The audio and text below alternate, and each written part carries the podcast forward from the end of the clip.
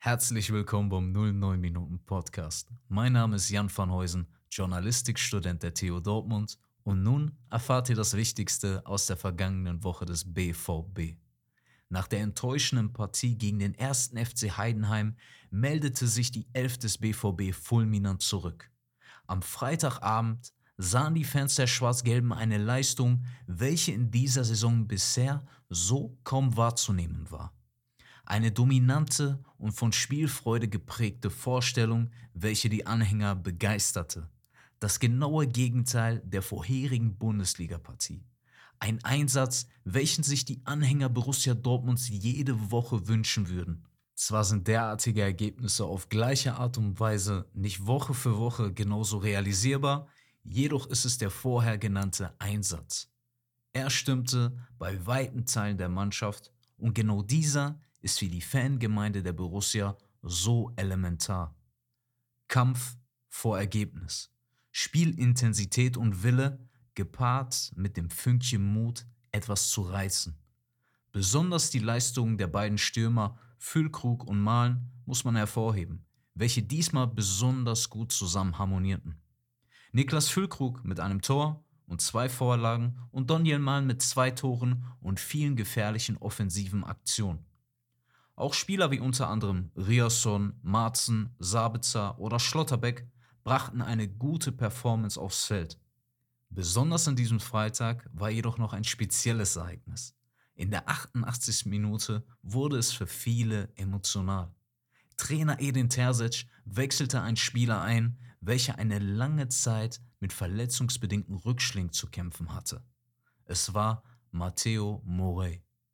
Morey, welcher am 1.5.2021 im DFB-Pokal-Halbfinalspiel im Rasen stecken blieb und sich damit seine Kreuzbänder riss, wurde bereits von vielen abgeschrieben. Besonders als er im August 2022 sich erneut schwer verletzte und danach operiert werden musste. Er kämpfte sich jedoch engagiert zurück und wurde mit einem Einsatz vor vollem Haus belohnt. Warum gerade dies so besonders ist?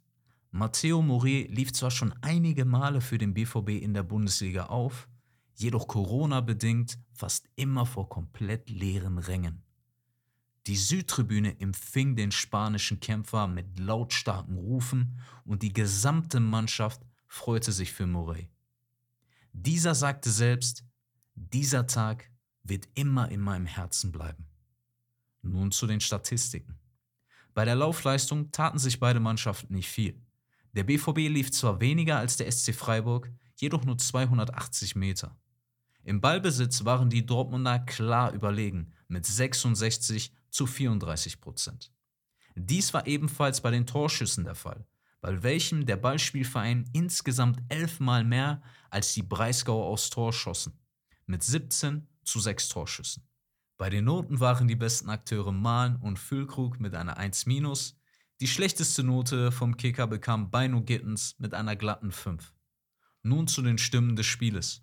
Sportdirektor Sebastian Kehl sagte, ich kann mich an keine nennenswerte Chance der Freiburger erinnern. Wir haben immer die Ruhe behalten und eiskalt zugeschlagen. Daniel Malen hat das Spiel mit seinen Aktionen in die richtige Richtung gelenkt. In der zweiten Halbzeit war es eine sehr überzeugende Leistung, die seit Monaten beste.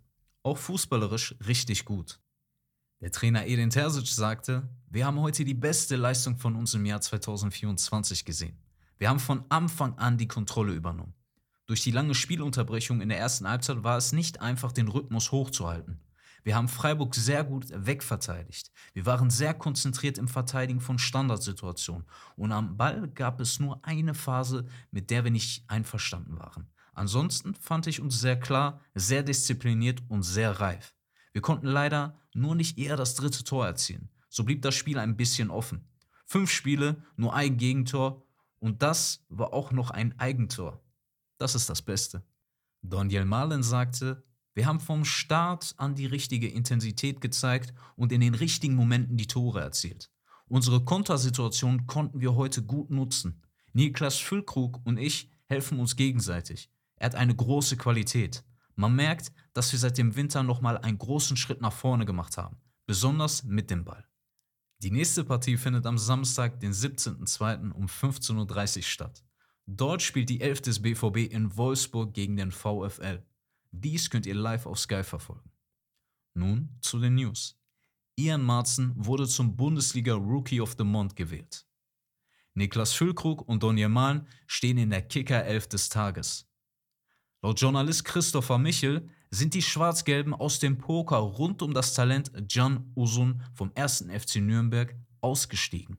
Hans-Joachim Watzke, Geschäftsführer von Borussia Dortmund, wird bekanntlich die sportliche Gesamtverantwortung zum Ende dieser Saison abgeben. Markus Krösche von Eintracht Frankfurt und Sebastian Kehl werden als mögliche Nachfolger diskutiert. Krösche hat bei Leipzig und Frankfurt erfolgreiche Transfers realisiert, die für Aufsehen sorgten und die Mannschaft verbesserten. Laut den Ruhrnachrichten hat Borussia Dortmund ein Konditor abgemahnt, da dieser vor sieben Jahren eine Torte mit dem Logo des BVB verkaufte und dieses Foto auf seiner Internetpräsenz zu sehen war. Dieser soll nun fast 2600 Euro Anwaltskosten zahlen. Der BVB plant laut der Bild, Ian Marzen im Sommer fest zu verpflichten. Sie beabsichtigen, den Preis für den Spieler mit Marzens Unterstützung leicht zu senken. Chelsea spekuliert, dass ein anderer Verein die Ausstiegsklausel bezahlt.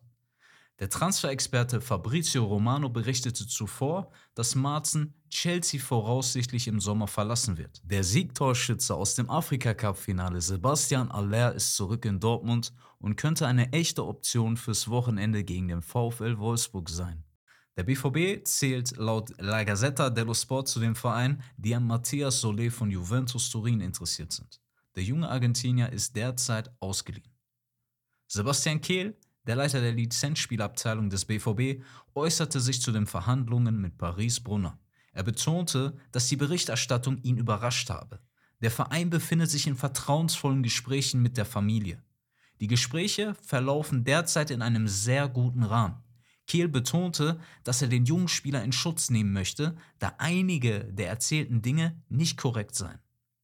Der BVB plant laut Sky-Reporter Florian Plettenberg, den Vertrag mit dem U19-Talent Charles Hermann zu verlängern. Es gab bereits Gespräche in diese Richtung. Hermann strebt an, in der kommenden Saison für die Profimannschaft zu spielen. Die zweite Mannschaft verlor am Dienstag das Nachholspiel gegen Preußen Münster mit 2 zu 3 und steht auf dem sechsten Platz der dritten Liga. Die U19 gewann zu Hause gegen den Wuppertaler SV mit 7 zu 1. Die Tore schossen zweimal Brunner, zweimal Wädchen, Nisolek, Onufreti und Diallo. Nun zur eigenen Meinung. Das Spiel aus der letzten Woche war eines, welches sich die Fans von Borussia Dortmund öfter wünschen würden. Mal vom Ergebnis jetzt abgesehen. Die vorherigen Ergebnisse waren ja nicht schlecht. Okay, man muss jetzt natürlich Heidenheim hier ausklammern, aber die Ergebnisse waren ja nicht das Problem, sondern die Art und Weise, wie die Borussia gespielt hat.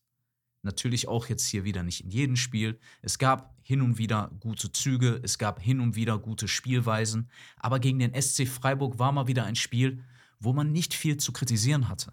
Die Mannschaft hat über das ganze Spiel das Spiel kontrolliert und auch nie aus der Hand gegeben. Und wenn man die allgemeine Performance der Spieler sich anguckt, kann man auch jetzt hier keinen wirklich rausziehen und sagen, der hat extrem schlecht gespielt. Natürlich, Banu Gittens hat vom Kicker eine 5 bekommen, aber eine 5 hätte ich ihm jetzt auch nicht gegeben. Eine 4 wäre vielleicht noch okay gewesen. Es war natürlich kein Glanzspiel von ihm, aber ihn damit einer 5 abzustempeln, war schon ein bisschen hart, fand ich. Ich fand es auch schade, dass Mokoko gar keine Einsatzzeit bekommen hat. Natürlich, die anderen waren im Lauf, wie Malen und Füllkrug, aber man hätte ihm wenigstens ein paar Minuten geben sollen und ich hoffe, dass er jetzt im nächsten Spiel auch wieder seine Minuten bekommt. Ich danke für eure Aufmerksamkeit. Wir hören uns wieder in der nächsten Woche.